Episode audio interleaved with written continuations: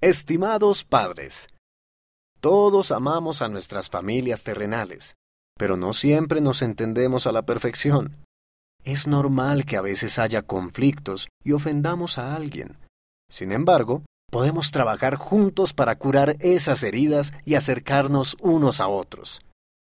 Sea pacificador en su casa, enseñe a sus hijos a resolver los conflictos, a ser amables, a perdonar y a esforzarse por ser mejores cada día. Juntos podrán hacer de su hogar un lugar más amoroso y tranquilo. Puede empezar con algunas ideas de las historias de las páginas 8, 36 y 40 de las versiones digital o impresa. Con amor, amigos.